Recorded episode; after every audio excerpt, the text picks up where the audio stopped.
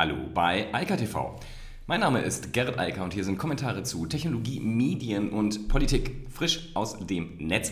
Und ich bin ganz froh, dass ich heute erst so spät live gehe, denn die lustigste Nachricht äh, zum ganzen Trumpschen Twitter-Battle, die kam gerade rein und ähm, ja, vielen lieben Dank dafür. Also manchmal ist es ja gut, wenn man später ist, weil da sind schon neue Nachrichten da. Aber erstmal zur Einordnung der letzten 24 Stunden. Ich habe ja gestern relativ lange über das ganze Thema schon gesprochen und habe auch gesagt, das hätte man eigentlich schon vorgestern ansprechen müssen, nur da habe ich es nicht ernst genommen und äh, jetzt eskaliert das so munter vor sich hin, denn tatsächlich hat Trump gestern diesen Erlass, also die Executive Order, dann ähm, unterschrieben und ähm, glaubt damit jetzt irgendwie Twitter regulieren zu können.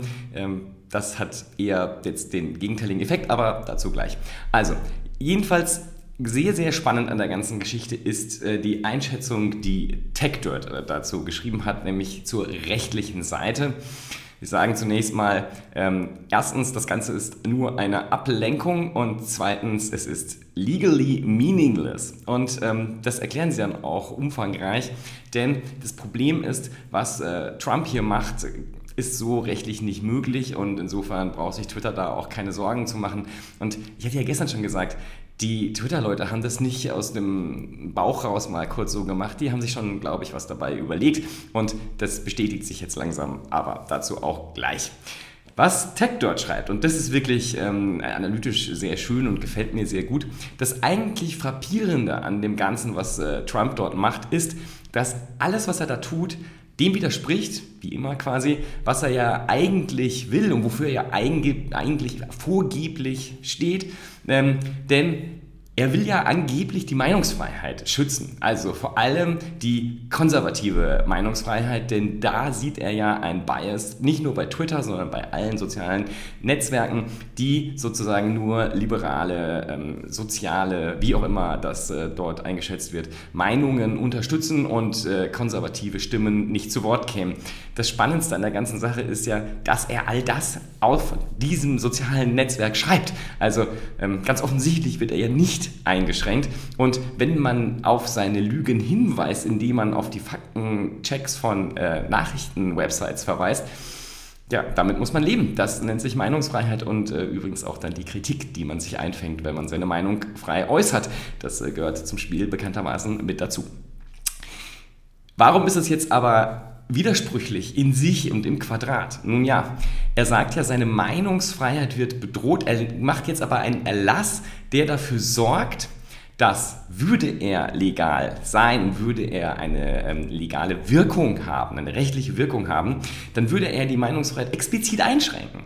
Also, denn dann wären ja die sozialen Netzwerke verpflichtet, jede redaktionelle, also eben nicht redaktionelle, sondern jede Äußerung eines Nutzers redaktionell zu prüfen. Und dann würden natürlich die Netzwerke, haben das oft genug diskutiert, äh, natürlich zu Automatismen greifen, um zu verhindern, irgendwie in die Verantwortung gezogen zu werden und würden natürlich massiv für alle Nutzer die Meinungsfreiheit pauschal eingrenzen, denn anders könnten sie sich dieser Verantwortung ja gar nicht stellen. Sie müssten automatisch handeln und sie müssten das also in eine Software auslagern und gewisse Dinge einfach komplett unterbinden. Das wäre es also, wie TechDot schreibt, Anti-Free Anti Speech und genau das ist es. Also er ist nicht für die Meinungsfreiheit, sondern er ist explizit gegen die Meinungsfreiheit. Was er ja sonst sagt, wäre er eigentlich dafür, aber er macht, handelt hier halt genau anders. Zum Glück wird das halt gar nicht in Kraft treten können, beziehungsweise keine Wirkung entfalten. Noch spannender, und das ist ja der logische Schluss, dadurch, dass die Netzwerke, das sind ja an, private Anbieter, das sind ja Wirtschaftsunternehmen, Twitter, Facebook, Google mit YouTube und so weiter, das sind ja alles ökonomische, ökonomisch tätige Wirtschaftsteilnehmer, die gerade sagen, wir können das gar nicht und wollen das auch nicht. Wir sind nicht der Staat. Wir wollen uns nicht auf die zu Gerichten aufschwingen und dann sozusagen die Nutzer in ihrer freien Meinungsäußerung irgendwie beschränken. Und wir wollen es auch nicht bezahlen, das muss man ja auch sagen. Content Moderation ist nämlich ganz schön teuer und äh, macht nicht viel Spaß, äh, die, äh, denn das sorgt halt auch für Friktionen für die Nutzer, das heißt, man wird unattraktiv und so weiter. Also alles Dinge, die die äh, Unternehmen eigentlich nicht machen wollen. Wenn er sie jetzt aber zwingt dazu, wenn er das könnte und sie dazu zwingen würde, also speziell diese Section 230 äh, da außer Kraft setzen könnte, würde mit diesem Erlass, dann hätte er genau die Situation geschaffen, dass er die, hier, wie TechDot sagt, dass er einen Anti-Private äh, Property-Erlass äh, macht. Also er richtet sich gerade gegen das, äh, die freie Wirtschaft, weil er sagt, ihr müsst es jetzt kontrollilieren. Und wir sagen euch das einfach nur, weil wir wollen es nämlich nicht als Staat, sondern ihr müsst es tun. Ähm, kontrolliert doch mal die Nutzer. Und ähm, das Hausrecht, in Anführungsstrichen, das habt ihr nicht mehr. Weil ähm, warum sollten wir euch denn irgendetwas auf eurer eigenen Plattform machen lassen? Wir vertrauen euch da ja gar nicht. Also freie Rede soll eingeschränkt werden und die ökonomische Tätigkeit obendrein gleich mit. Also etwas, was Trump ja angeblich wiederum genau das Gegenteil eigentlich möchte und nicht die Ökonomie einschränken. Aber das genau tut er oder würde er tun, würde das so durchkommen. Da muss man jetzt alles immer im Megakonjunktiv hier sagen. Ähm, also jedenfalls es widerspricht halt eigentlich dem, wofür er steht oder wofür seine Wähler ihn ja auch wählen. Also es ist halt hier etwas, was er macht. Er schränkt das Hausrecht ein und er sagt hier, ihr, ähm, das dürft ihr, das dürft ihr nicht. Und äh, damit wird natürlich die wirtschaftliche Tätigkeit äh, direkt eingeschränkt und das ist natürlich schwierig ähm, vor dem Hintergrund dessen, was er sonst so macht. Und das ist ja das Verrückteste an der ganzen Geschichte, ähm, zeigt euch sozusagen, das ist pro-big government, weil jetzt soll ja sozusagen die, die Regierung gestärkt werden und soll die Meinungsfreiheit sozusagen dort dort einschränken und soll die Plattformen einschränken, den Plattformen eine redaktionelle Verantwortung zuschustern und so weiter. Also wieder etwas, was genau dem widerspricht, was Trump ja normalerweise will. Ähm, gut, jetzt kann man sagen, das ist bei Trump immer so. Er babbelt halt irgendwas dahin und das ist dann sozusagen nicht unbedingt kohärent und in irgendeiner Form stimmig mit dem, was er sonst so sagt und will. Ähm, daran haben wir uns, glaube ich, alle gewöhnt, aber hier ist es schon besonders frappierend und interessant ist halt auch nochmal die rechtliche Einschätzung. Gibt es einen schönen Artikel von der Electronic Frontier Foundation, EFF. Die haben nämlich auch nochmal gesagt, also die kommen zu dem gleichen Ergebnis wie Tektor und sagen, sorry, das äh, wird halt äh, gar nicht durchgehen, weil wir haben die Verfassung und wir haben the First Amendment und wir werden das auf gar keinen Fall akzeptieren ähm, und das geht auch so nicht durch, weil kein Gericht das äh, diese Executive Order in irgendeiner Form akzeptieren wird. Also man braucht sich da überhaupt nicht auf irgendwas einstellen, also Twitter, Facebook und so weiter, weil das gar keine Wirkung hat. Da wurde etwas aufgewärmt, worüber man schon vorher nachgedacht hat und wo aber FCC, FTC schon vorher gesagt haben, das funktioniert so nicht und das ist mit der Verfassung überhaupt nicht vereinbar. Also das Ganze ist schon durchdacht worden, beiseite, ad acta gelegt worden und ist jetzt aus der Retorte wieder aufgewärmt worden und das wird halt da nicht funktionieren. Gestern habe ich gesagt, ich habe keine Ahnung, wer das bei Twitter entschieden hat. Ja, äh, meine Vermutung war, dass das wohl von ganz oben gekommen ist, denn kein Mitarbeiter bei Twitter nach der ganzen Historie mit Trump macht jetzt auf einmal so ein Faktencheck-Ding an so einen Tweet dran. Also wenn das nicht von ganz oben gekommen wäre, hätte es mich schwer gewundert.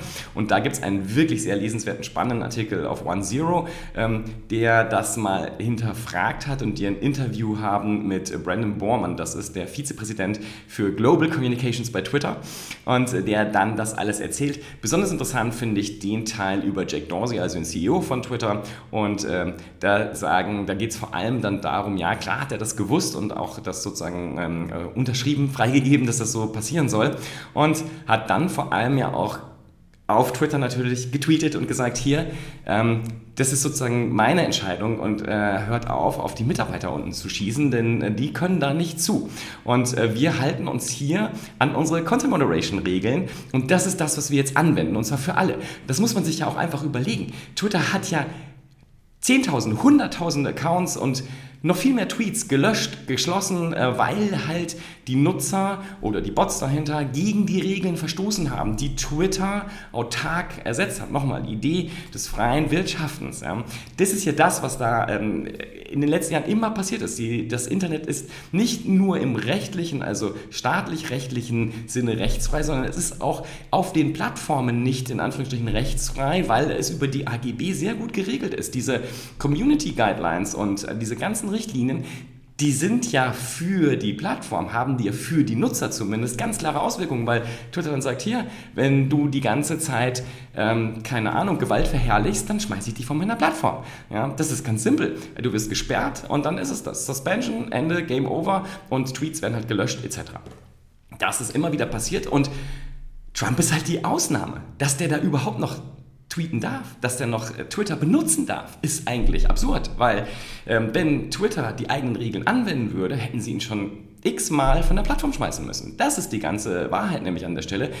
Warum sie es nicht gemacht haben, ist, glaube ich, auch jedem klar. Das ist halt der Präsident der USA, der wurde gewählt und ähm, jetzt kann man unterstellen, da gibt es ein gewisses Interesse, dass die Leute auch den dümmsten Unfunk lesen wollen. Und tatsächlich ist das ja auch äh, in gewisser Weise spannend und zumindest mal für die Wissenschaft äh, erhellend, ähm, da in den Kopf eines äh, US-Präsidenten live reinschauen zu können. Ähm, es ist natürlich insgesamt nicht unbedingt schön und jetzt kommt diese Nachricht, die gerade kam, ähm, die Trump hat halt sich auf Twitter geäußert und ähm, ja, da geht es um diese, ähm, ich glaube Michigan ist das, die Michigan, ähm, äh, ja, ich glaube, ne. Also da finden halt momentan Proteste statt und dann hat äh, Trump jetzt Folgendes geschrieben. Er sagt, ähm, when the looting starts, the shooting starts. Also, das ist wieder ein klarer Aufruf zur Gewaltanwendung.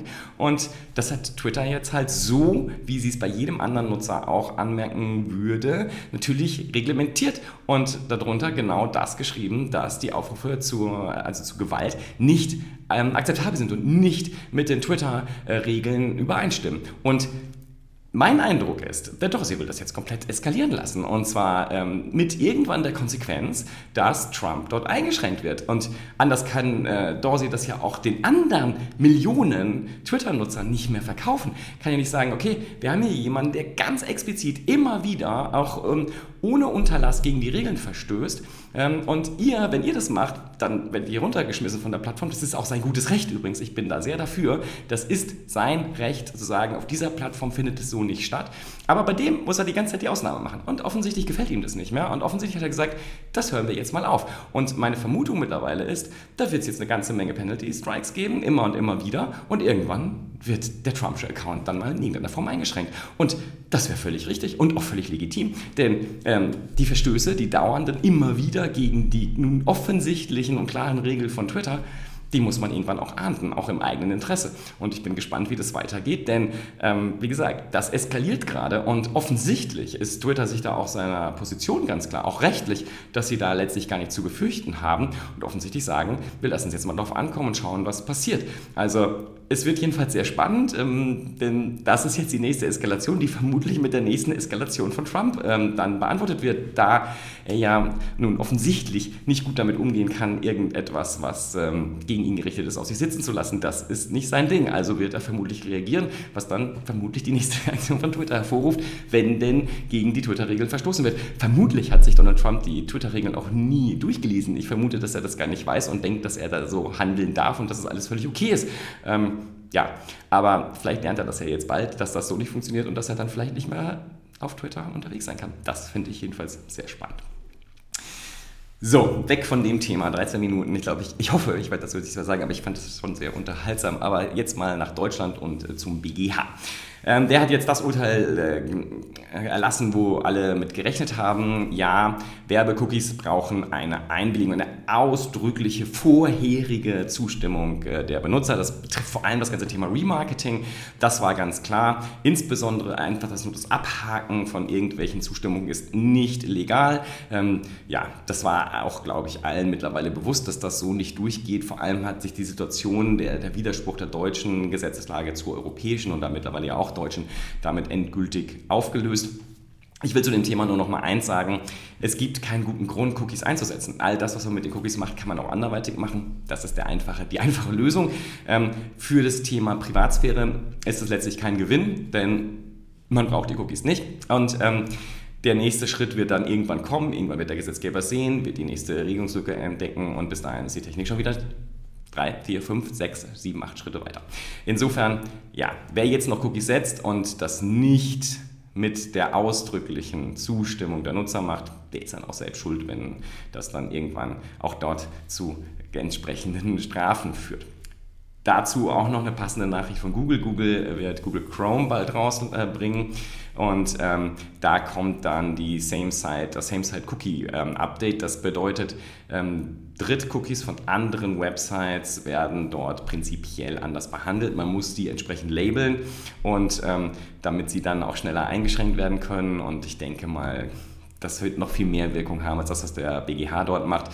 Ich kann nur noch mal sagen an der Stelle, Cookies sind überhaupt keine böse Technologie, auch privatsphärentechnisch nicht das ernsthafte Problem, da gibt es ganz andere, aber ähm, die sind jetzt die, ja, das Bauernopfer für alle anderen Sachen, insbesondere in der Werbeindustrie und ähm, ja, damit muss man jetzt einfach umgehen lernen.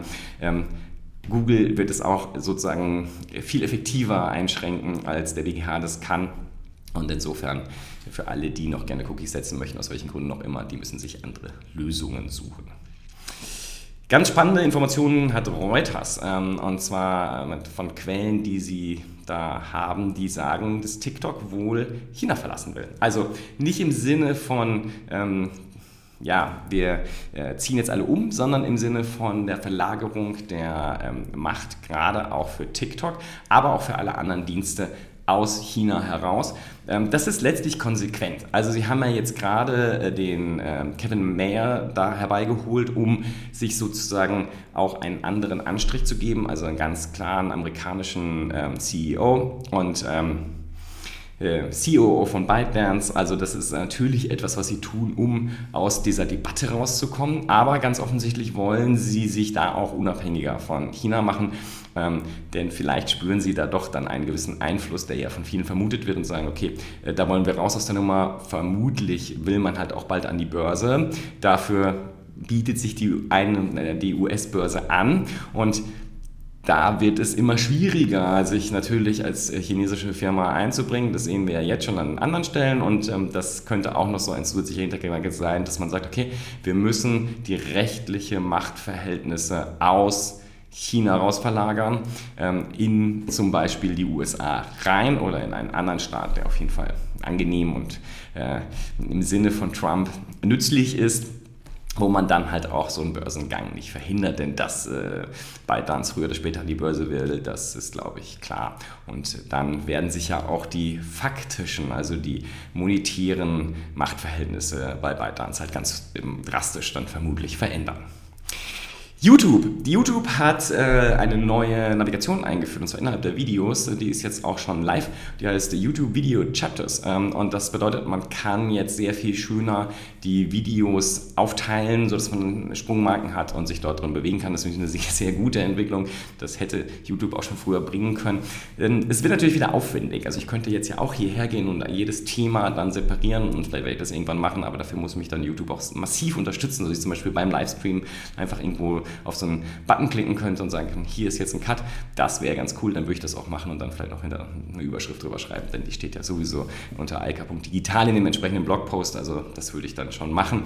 Ähm, ich hoffe, das kommt, denn das ist natürlich hilfreich, weil dann kann man direkt zu den entsprechenden Themen springen. Das macht mehr Spaß, äh, wenn man nur ein Thema hören will, was einen vielleicht interessiert und nicht den ganzen anderen Rest und das nicht, nicht selbst herbeisuchen muss.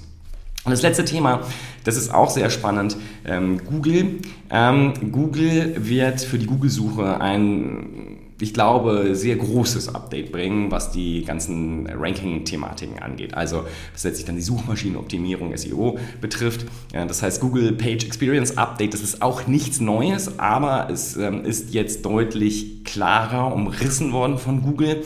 Sie gerade angekündigt, wie das laufen wird und äh, das soll 2021 kommen. Also alle Websites haben jetzt noch eine Menge Zeit, sich darauf einzurichten. Es geht um die Implementation von User Experience auf Websites in den als relevanten, sehr wichtigen Faktor der Google Rankings. Und ähm, das sind letztlich auch viele Bekannte dabei, also zum Beispiel mobile friendly, also die Webseiten sollen, ich meine, über 50 Prozent der Nutzer im Regelfall benutzen eine Website mobil und eben nicht an einem großen Bildschirm. Darauf sollten die optimiert sein. Dann Page Speed, klar, umso schneller, desto besser. Da wird es aber jetzt viel detaillierter, was wann mit welchen Millisekunden und Sekundenbereichen sichtbar sein soll und auch fest sichtbar sein soll, also nicht immer so hin und her hüpft, das gibt es ja auch manchmal noch. Ähm, klar, HTTPS, das war auch so ein Thema. Sicherheit wird insgesamt nochmal höher gesetzt. Also das wird ein noch wichtigerer Ranking-Faktor. Und dann geht das so munter weiter. Also es ist nicht es ist eine, eine Mischung von Dingen, die wir schon alle kennen, aber es wird sich jetzt noch stärker fokussieren ähm, und äh, das ist auch ganz hilfreich, was Google da macht, weil letztlich sagt Google ja allen Website-Betreibern hier, schaut mal, das ist unsere Vorstellung davon, wie eine gute Website, die für den Nutzer sinnvoll designt ist, aussieht. Und wenn ihr euch daran haltet, habt ihr halt einen Ranking-Vorteil und wir zeigen eure Inhalte vorher an und sorgen dafür, dass ihr mehr Traffic bekommt. Das macht Google natürlich immer im Eigeninteresse, weil sie wollen gute Suchergebnisse liefern, wo die Leute dann zufrieden sind, wenn sie auf so einen Link geklickt haben. Ähm, und das macht Google halt insofern auch relativ fair in Zusammenarbeit mit den Website-Betreibern, denn die haben jetzt Zeit, sich damit zu beschäftigen. Es kommt also nicht über Nacht und ähm, wie gesagt, viele, viele der Elemente waren ja auch vorher schon bekannt, nur jetzt sind sie noch etwas ausdifferenzierter. Vielleicht auch ganz gut für einige, die sich davor gar nicht mit beschäftigt haben mit einzelnen dieser Elemente. In diesem Sinne, also ich wünsche ein schönes, langes Pfingstwochenende. Ähm, wir werden bestimmt eine ganze Menge über Trump und Twitter lesen, denn das, äh, dieses Thema, wie gesagt, scheint gerade zu eskalieren. Und ähm, ich, das ist zumindest ein gutes Unterhaltungsprogramm und wir werden dann sehen, was dabei hinter unter dem Strich rauskommt. Äh, wenn es tatsächlich dazu führt, dass Donald Trump dort massiv eingeschränkt wird, dann wäre das natürlich eine sehr spannende und vielleicht auch gar nicht so schlechte Entwicklung. In diesem Sinne, viel Gesundheit und ähm, ein wunderschönes sonniges Wochenende. Bis dann. Ciao, ciao. Das war Eika TV frisch aus dem Netz. Unter eika.tv findet sich der Livestream auf YouTube. Via eika.media können weiterführende Links abgerufen werden. Und auf eika.digital gibt es eine Vielzahl von Kontaktmöglichkeiten.